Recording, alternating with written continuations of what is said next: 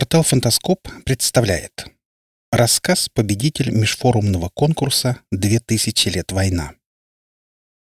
Письмо из-за границы. Автор Теркин. Читает Олег Шубин. Добыть огонь трением оказалось непросто. Вытирая с пот, я разбередил шрамы на правом запястье, и казалось, что пульсирующая боль сама толкает руку к огню. Надежда и страх достойные противники. И пока они сражались, я не решался поднести факел к своему мерцающему в темноте костерку. Если все окажется правдой, то жить как прежде уже не получится. На часах 12 минут первого. Скоро свинцовая вода Балтики начнет забирать у суши ничейную землю, и все мои труды пойдут на смарку. Нет, в этой истории пора ставить точку. На первый взгляд это письмо показалось мне изощренным розыгрышем, но, потянув за ниточку, я все больше убеждался в подлинности написанного. Все началось в родительский день. Народу на кладбище, как на ярмарке. От лотков с пластиковыми цветами рябило в глазах. Кругом шум, гам, ругань клаксонов на парковке. Не думаю, что мертвецы в восторге от такого внимания, но ведь и я был частью этой толпы, вспоминающий о родственниках по церковному календарю. Сначала я наведался к родителям, убрал в оградке, снова наврал матери, что у меня все хорошо, а потом отправился в старую часть кладбища искать дедову могилу. Все время блукаю в здешних зарослях.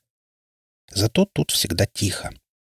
Я долго бродил по замшелым дорожкам этого покойного города, читая надписи на выцветших надгробиях, и представлял, какими усопшие были при жизни. Отвлек меня необычный шум. В ветках березы бился огромный ворон. Подойдя ближе, я понял, что он в чем-то запутался. Птицу было жаль. Я снял куртку, накинул на ворона и нашарил веревку на его ноге. Пока распутывал узел, этот гад свободной лапой драл мою правую руку.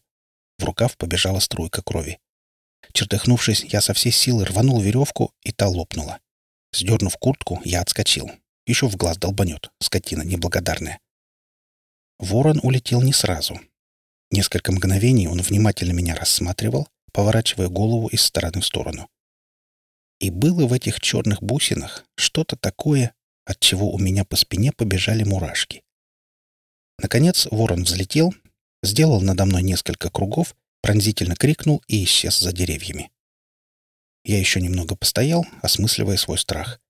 Вспомнив про веревку, я было замахнулся ее выкинуть, но увидел, что к ней привязан маленький туесок с плотно подогнанной крышкой. Качество резьбы на бересте было превосходным. Узорная вязь оплетала выжженные по всей длине руны, а швы были настолько плотными, что захотелось проверить, пропускают ли они воду. «Тонкая работа», — удивился я. «Надо же, какие дотошные реконструкторы пошли. Раньше картон резали, а тут такая вещь.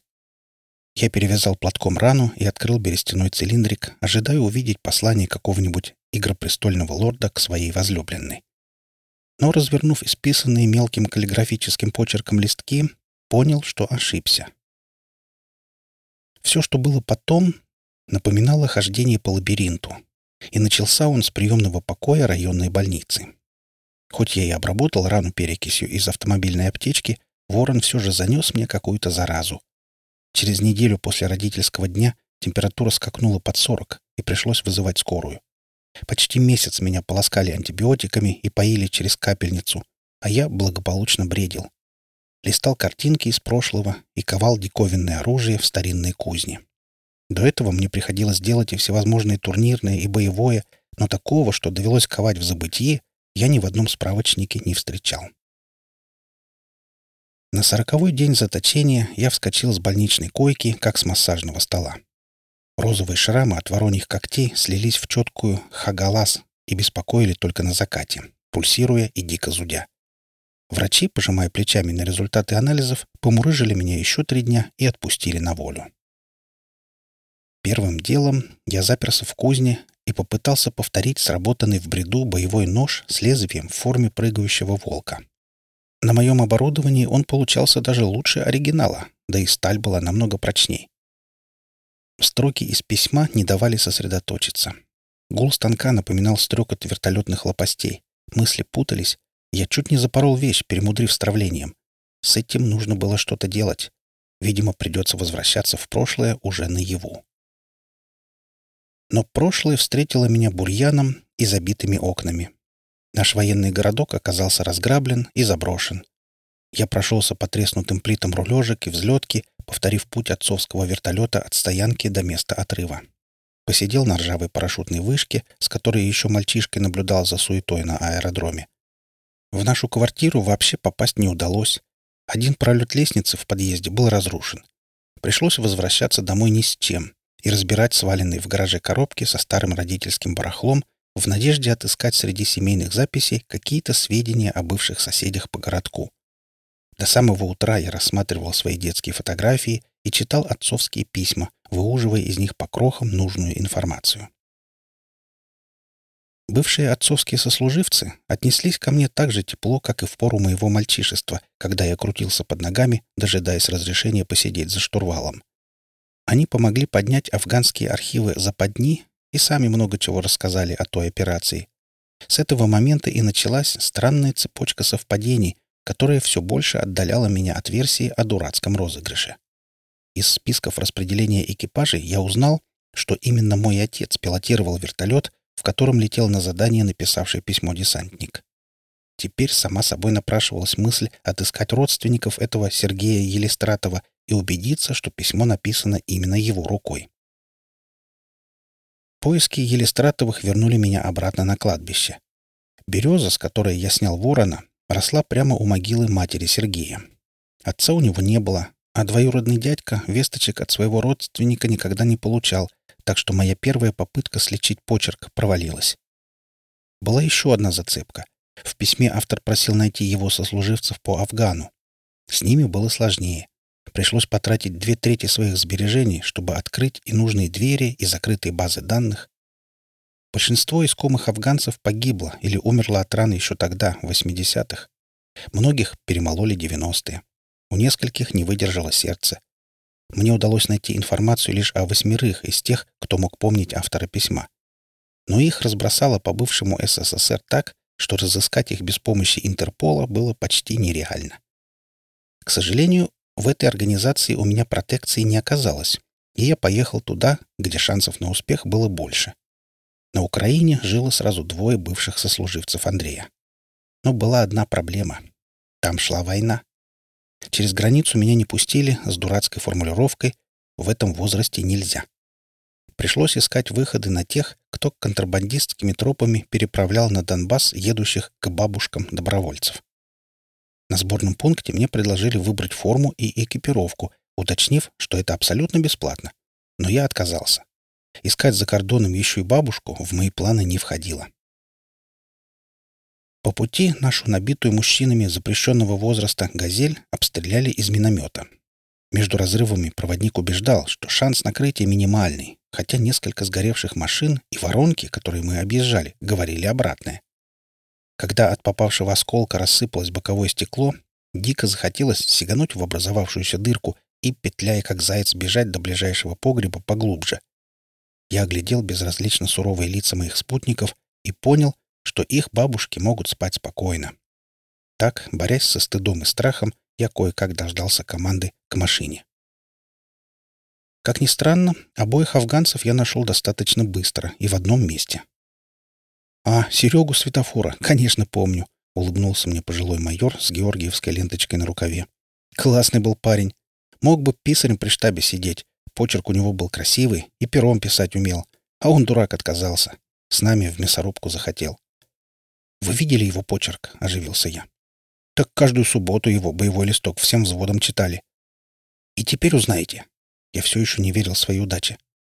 «Давай, что там у тебя?» — протянул ладонь майор. Я замешкался, сжимая в кармане туесок с письмом. До меня медленно, но дошло, что если этот человек сейчас не узнает руки боевого товарища, то мне набьют морду, или того хуже, с учетом стрельбы и взрывов на передовой. «Понимаете», — начал я. «Уж как-нибудь пойму», — перебил меня майор и требовательно встряхнул ладонью. Он читал очень увлеченно, то хмурясь, то кивая головой. Потом поднял обрадованный взгляд и согласился. «Про мясо это он правильно. На одном печенье много не навоюешь». От этой фразы я немного расслабился и начал рассматривать помещение. Это был блиндаж в два наката с покрытыми пленкой земляными стенами и драными кусками линолеума на полу. Вдоль моей стены стояли ящики с патронами и вскрытые цинки. Напротив — примитивная пирамида с оружием. Нары на двух человек. Армейская печка-буржуйка и стол с лампой из шахтерского фонаря, за которым и читал письмо майор. Закончив, он аккуратно скрутил листки, засунул их обратно в контейнер и вернул мне. Я ерзал на ящиках, ожидая вердикта. Афганец долго разглядывал меня, будто увидев впервые, и, наконец, спросил. «Ты, что ли, кузнец?» Я кивнул. Майор закурил и, уставившись в потолок, задумался. «И что, вы во все это верите?» — не вытерпел я. «А ты во все это веришь?» — обвел он руками блиндаж. «Но ведь я это вижу», — удивился я его сравнению. «Думаешь, я за кромкой не был?» — наклонился ко мне майор. Тогда же под шаршари два дня под обвалившимся дувалом контуженный валялся. Даже похоронку домой отправили. И как не поверить, когда я тут каждый день то же самое вижу? Понапридумывали всяких страшилок загробных, чтобы людям мозги пудрить и стричь, как овец. А мы что, здесь всю жизнь с чертями воюем, чтобы они нам на том свете пятки жгли? Я опешил, не зная, что сказать. Вздохнув, афганец продолжил. «Надо помочь ребятам. Да и повидаться хочется. Когда там надо костер сжечь?» — кивнул он на туесок в моей руке. «Один месяц и пять дней осталось», — ответил я, не задумываясь. Страницы календаря в голове уже давно перелистывались помимо моей воли. После обмена телефонами я спросил, не знает ли майор о втором сослуживце Сергея, Станиславе Семенько, который тоже живет на Украине. «В Зиндане он живет, а не в Украине», — буркнул афганец, вставая. «Пошли, познакомлю».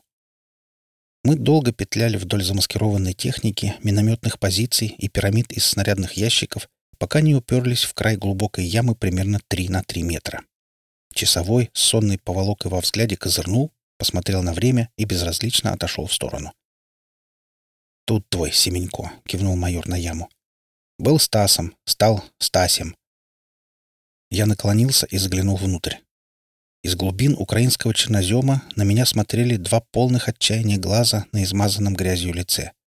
Майор закурил и демонстративно отвернулся от ямы с пленником. «Второй раз ко мне попадает», — ткнул он большим пальцем на зиндан за спиной. «Первый раз отпустил. Вспомни, говорю, с кем и за что мы с тобой тогда воевали. И больше не возвращайся. Так он уже через полчаса по открытой волне меня и в хвост, и в гриву костерил. А вчера снова попался. Фугасы на проселке ставили. А там только мирные ездят. Наши расстрелять хотели, но я не дал. У меня пока с памятью все в порядке. Майор жестом подозвал часового и показал на яму. «Вытаскивай его». Паренек быстро притащил из-под деревьев грубо сколоченную лестницу, спустил ее вниз и помог пленнику выбраться. Щурясь от света, тот с опаской разглядел всех собравшихся, уделив моей персоне в гражданке особое внимание. Майор подошел к арестанту и хлопнул его по плечу. «Пойдем, Стасю, я тебе весточку от светофора покажу». «Он же в мэр!» — отшатнулся пленник, осунувшись. «Я же все рассказал, Сашко. Не вбивайте!» — взмолился он, глядя на моего провожатого. «Это ты в мэр!» — поморщился майор. «А он до сих пор на границе воюет. Помнишь, как мы духов обратно за кордон гнали? Так он до сих пор там. А ты тут червей жрешь. Напоследок я спросил у Александра, не сохранилось ли у того армейских фото Сергея. У меня уже была его переснятая с личного дела фотография, сделанная перед отправкой в Афган. Но снимок получился нечетким, и я боялся, что когда будет нужно, он может не сработать. Майор дал мне свой донецкий адрес и сел писать дочери записку, чтобы показала мне дембельский альбом и позволила взять из него любое фото. На мой вопрос «Почему просто не позвонить?» он весь сжался и ледяным тоном ответил. «Один раз позвонил уже. Сыну. Их через три минуты арта накрыла». Рассказывать Александру о своем горе я тогда постыдился. Он здесь, на передовой. А что сделал я, кроме того, что запил? Мой Владька мечтал возобновить прервавшуюся на мне летную династию. Я же после гибели отца слишком долго не мог смотреть на небо, чтобы хотеть того же. Дед в 42-м над Ладогой, отец в 86-м в Афгане, а чью землю увидел бы я перед смертью? Вариантов было, хоть отбавляй. Цинки в наш военный городок приходили с завидной регулярностью. После школы я наугад ткнул в первый попавшийся гражданский вуз, став инженером-прокатчиком. По специальности проработал недолго, пришлось пересесть с пресса за молот, потому что металл тогда стране был не нужен, а вот кованые перила с решетками и вычурные оградки спросом пользовались. Когда замелькали кадры с первой чеченской, подросший Владька негодовал, что я заперся в кузне и штампую бесполезные мечи и шашки на сувениры, чтобы купить себе коньячок и уютно устроиться перед телевизором. Тогда я находил аргументы в свое оправдание. А что бы сказал теперь? В летные Влада не взяли по здоровью, но от неба он не отказался, поступив в Рязанское десантное. В Чечню молодых лейтенантов уже не отправляли, и мы с женой успокоились, слушая по телефону его восторженные рассказы о службе. О том, что их полк зашел в Цхинвал, мы узнали из похоронки. Он погиб на второй день, пробиваясь к нашим миротворцам. После похорон я запил. Жил прямо в кузне, изредка принимая простенькие заказы и спускал заработанные на водку. Жена подала на развод и ушла к родителям. Ко мне зачастили риэлторы с предложением переехать в пригород с доплатой. Так бы и забомжевал в итоге, если бы не объявились рязанские однокашники сына. Ребята собрали деньги Владьке на новый памятник и привезли их мне. Тогда я был себе настолько мерзок, что захотелось сделать харакири тупым сувенирным танто. С тех пор, как отрезало, даже на пиво смотреть не мог. Жить было не для кого, и я начал жить работой. Изучал историю и археологию, копировал оружие старых мастеров и практиковался у нынешних. Улучшал технологию, освоил Дамаск. Через несколько лет иметь клинок с моим клеймом в узких кругах уже считалось престижным. От начинающей молодежи стали поступать просьбы пойти ко мне в подмастерье. Скорее всего, со временем я так бы и сделал. Отошел от дела и стал наставником для одного или нескольких молодых кузнецов. Но у меня появился свой ментор. Это письмо, как строгий учитель, заставляло возвращаться в прошлое, чтобы повторить неусвоенный урок. А сегодняшней ночью у меня, видимо, экзамен. Я присел на колено и поднес к живому костерку факел. Когда просмоленная тряпка разгорелась, я воткнул древко в плотный песок и вытащил из кармана уже порядком затертый берестяной цилиндрик с посланием. Выжженные на нем руны не утратили ясности, и я прочитал вопросы, на которые, как мне казалось, уже знал ответы. Анзус — послание. Вот оно, у меня в руке. Манназ — выбор. Его я сделал, иначе бы не сидел на этом берегу. Уруз мужество. Вряд ли я его в чем-то проявил, а вот по-настоящему мужественных людей встречал. Тейваз, воин. Да, воин был, причем настоящий. Майор-афганец, Александр. Каньо. Огонь. Огонь я добыл. Вот он, горит. Ответы на две последних руны, Турисаз и Соулу, мне предстояло сейчас выяснить. Но перед этим я решил еще раз перечитать письмо, чтобы освежить в памяти заданные его автором вопросы. Здравствуйте. Меня зовут Елистратов Сергей Викторович. Я родился 15 мая 1967 года в деревне Молодцово Ленинградской области. Не знаю, к кому попадет это письмо, поскольку близкой родни за границей у меня не осталось. Если содержание этого письма покажется вам странным, Прошу его не выбрасывать, а найти человека, который воспримет написанное всерьез. Попробуйте разыскать моих афганских сослуживцев. С июля 1985 года по август 1986 я проходил службу в провинции Баграм в составе 345-го отдельного гвардейского парашютно-десантного полка. В нашей роте меня называли «светофор» из-за глаз разного цвета. Я погиб в августе 1986 в провинции Герат при штурме укреплений Кокари-Шаршари во время операции «Западня».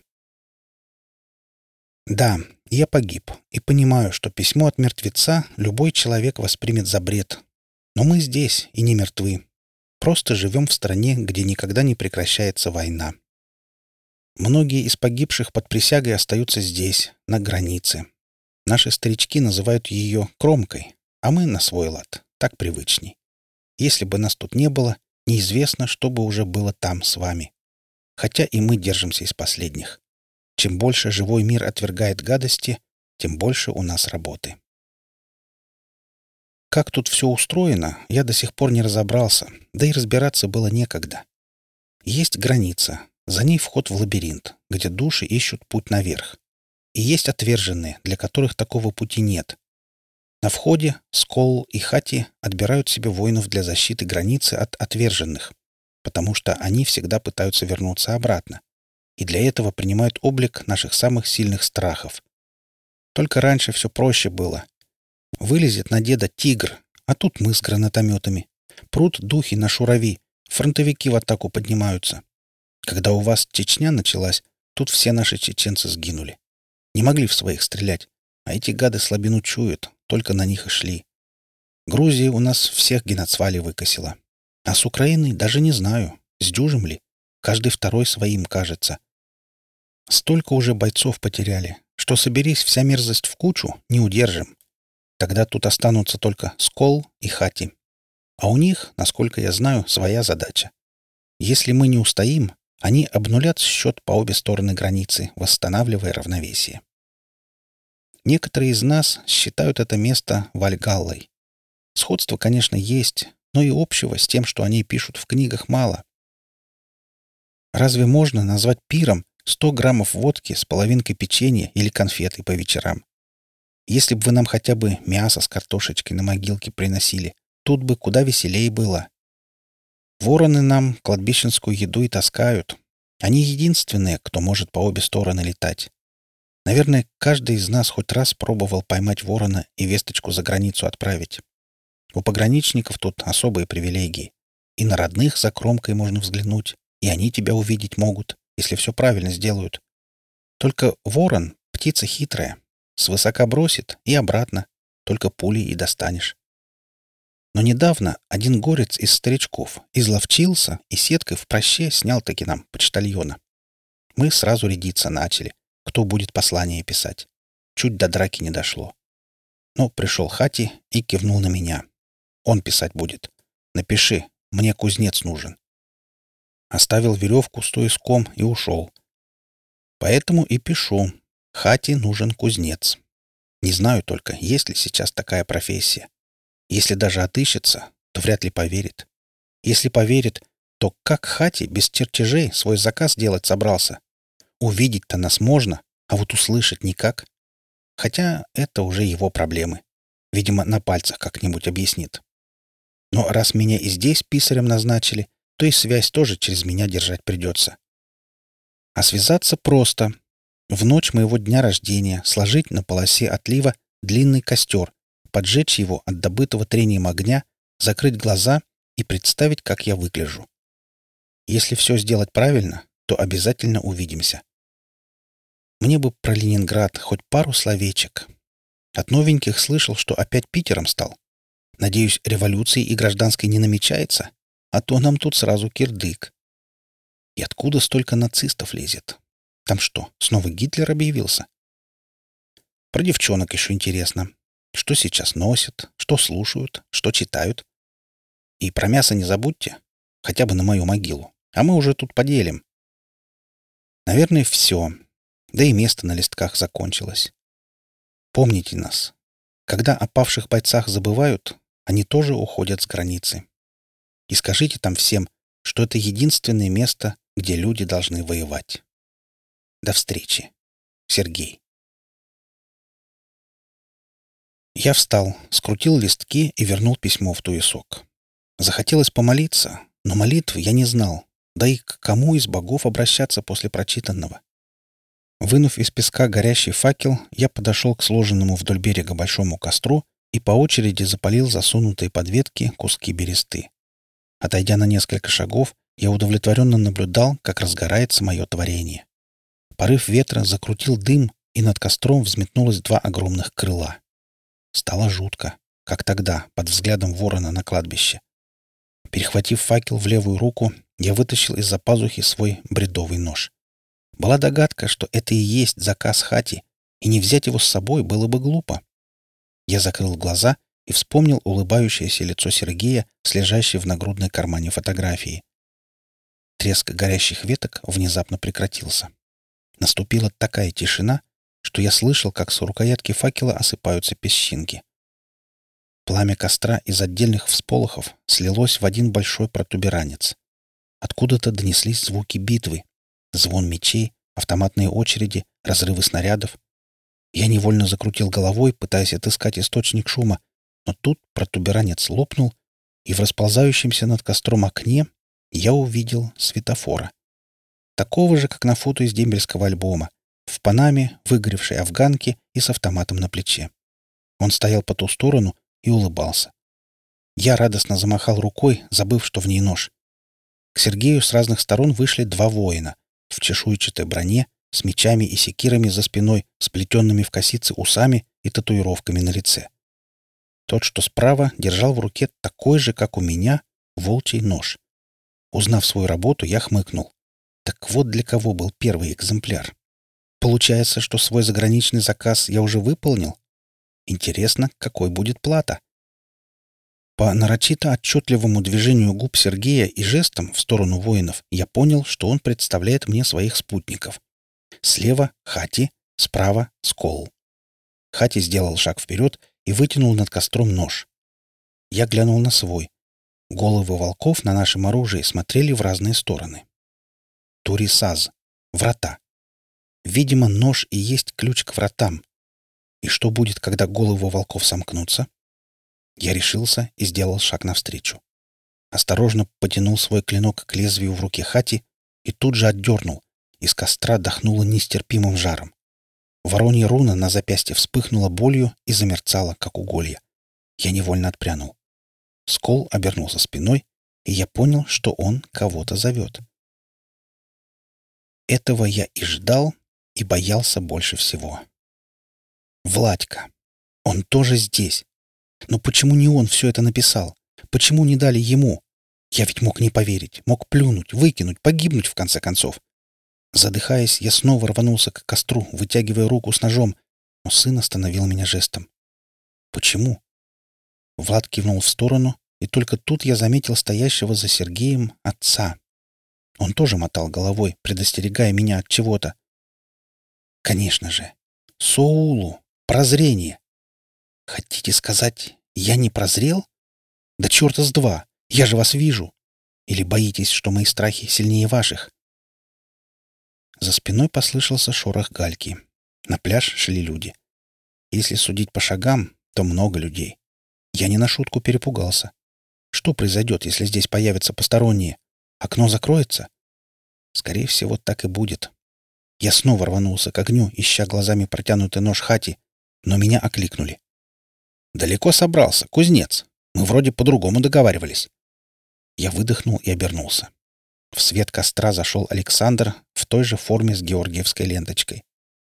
За ним появился машущий светофору Семенько с желто-блакитным флажком на кармане. Следом еще несколько мужчин примерно одного с ними возраста. Если судить по орденам и застиранным афганкам с тельняшками, это оставшиеся сослуживцы Сергея. Но в темноте еще кто-то был. Летную парадку я узнаю и при лунном свете. Однополчане отца. Дядь Леня и дядь Петя. Постарели, но выправка до сих пор лейтенантская. Странно. Им я точно ничего не говорил про пляж и костер. И еще трое идут. Эти молодые совсем. Десантники в лихо сдвинутых на бекрень ушитых беретах. У одного на груди мерцает звезда героя. Теперь я их узнал. Это же Владькины однокашники. Видел всех троих на выпуске. А они-то откуда? «Вы все со мной?» — спросила я, с трудом осознавая происходящее. «Нет, кузнец», — улыбнулся майор, кивая на стоящих по ту сторону. «Мы уже с ними, а ты сам по себе. Подумай, там ведь всегда будет страшно». С той же улыбкой афганец шагнул в огонь, и через мгновение они с Сергеем уже давили друг дружку в объятиях. Один за другим вслед за майором последовали все мои ночные гости. Я тоже улыбнулся и, не обращая внимания на боль, зацепился своим волком за волчью голову на кончике ножа хати. «Страхи, говорите? От чего можно бояться, когда рядом такие воины?» Пламя обгладывало меня, как ветку. Мне казалось, что я пересеку костер за один широкий шаг, но огненная река внизу затягивала, словно трясина. Я то вяз в ней по пояс, то снова выбирался наверх, неистово молотя конечностями. Нож в руке раскалился и стек в огонь, но жара я уже не чувствовал. В ворохе искр я все шел и шел по лопающимся под ногами углям, пока моя щека не уткнулась в короткий Владькин ежик. Я осторожно погладил пальцами его затылок, стараясь не прикасаться к волосам, мерцающей на запястье руны, и прошептал. «Я помню, сынок. Я помню». Почему-то я еще слышал доносящиеся из-за костра далекие звуки. Там медленно пикало в такт ударом моего сердца, ругались матом, что-то катили по кафельному полу. Похоже, сильно не хотели отпускать меня за границу в таком неподходящем возрасте. Вы слушали рассказ «Письмо из-за границы». Это победитель межфорумного конкурса «2000 лет война». Автор Теркин. Читал Олег Шубин.